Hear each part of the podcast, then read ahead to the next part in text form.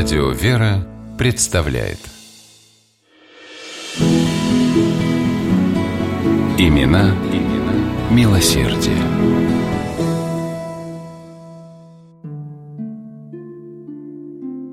В темной кладовой старого дома царила таинственная тишина. Колышущийся огонек масляной лампы выхватывал из мрака силуэты старой мебели, большие плетеные корзины, пахнущие луком и яблоками, высокие кованые сундуки. Осмотреть кладовую молодой барин Михаил Алексеевич Веневитинов решил в самую первую очередь. Хоть он и прожил в этом доме много лет вместе со своим дядей, известным поэтом Дмитрием Веневитиновым, но на правах хозяина ступил на его порог впервые. Молодому человеку хотелось поскорее раскрыть тайны, которые хранил в себе старый дом. В том, что они были, Михаил Алексеевич нисколько не сомневался. Здесь, в Воронежской губернии, в родовом имении Новоживотинном прошла жизнь нескольких поколений славного семейства дворян Веневитиновых. Далекие предки Михаила Алексеевича находились на службе у самого императора Петра I. Взгляд молодого человека упал на маленький невзрачный сундучок, как будто притаившийся в самом темном углу кладовой. Михаил присел возле него, открыл тяжелую пыльную крышку и не поверил своим глазам. Внутри лежала толстая пачка старинных рукописей. Пламя свечи запрыгало по вязи букв, и Михаил прочитал указ его императорского величества Петра Алексеевича к воеводе Антону Веневитинову. Это были распоряжения царя к его прапрапрадеду, здешнему воеводе, руководившему первыми петровскими кораблестроительными верфями. Молодой человек с трепетом прижал к груди пыльные мятые листки.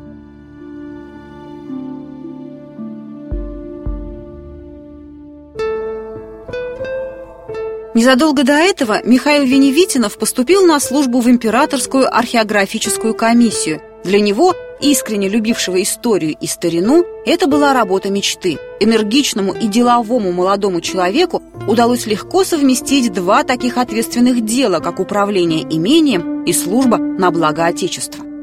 В Новоживотинном Михаил Алексеевич серьезно занялся модернизацией хозяйства – Прежде всего, он существенно облегчил труд работавших на него крестьян, закупив самую современную сельскохозяйственную технику. По решению Веневитинова крестьяне могли пользоваться ею и на своих собственных участках бесплатно и в любое время.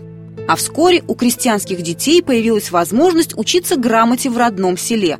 В 1872 году на средства Михаила Алексеевича в Новоживотинном была построена земская школа, а следом больница с квартирами для медицинского персонала. Еще одна больница, межуездная, в соседнем селе Гнездилове, тоже появилась благодаря пожертвованиям Михаила Веневитинова. На ее строительство он выделил 10 тысяч рублей. Долгие годы Михаил Алексеевич был попечителем Воронежского реального училища и конь-колодезской сельскохозяйственной школы.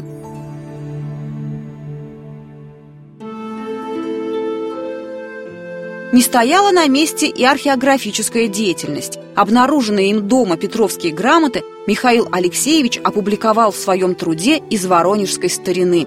Изданный на средства автора, он приобрел широкую известность в научных кругах.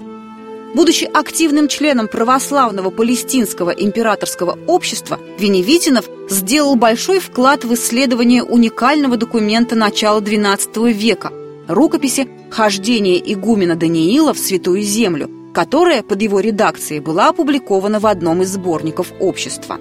Неудивительно, что со своей трепетной любовью к истории Михаил Алексеевич Веневитинов в конце концов стал директором легендарного Румянцевского музея. Знаменитый дом Пашкова, в котором расположился музей, Веневитинов отремонтировал за собственный счет. Свое директорское жалование он до последней копейки ежемесячно передавал на нужды музея, благодаря чему были приобретены редкие экспонаты и уникальные коллекции.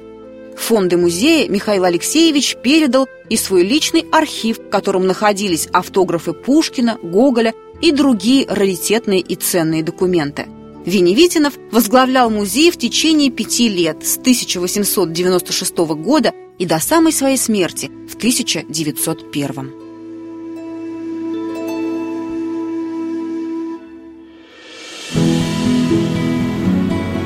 Имена, имена милосердие.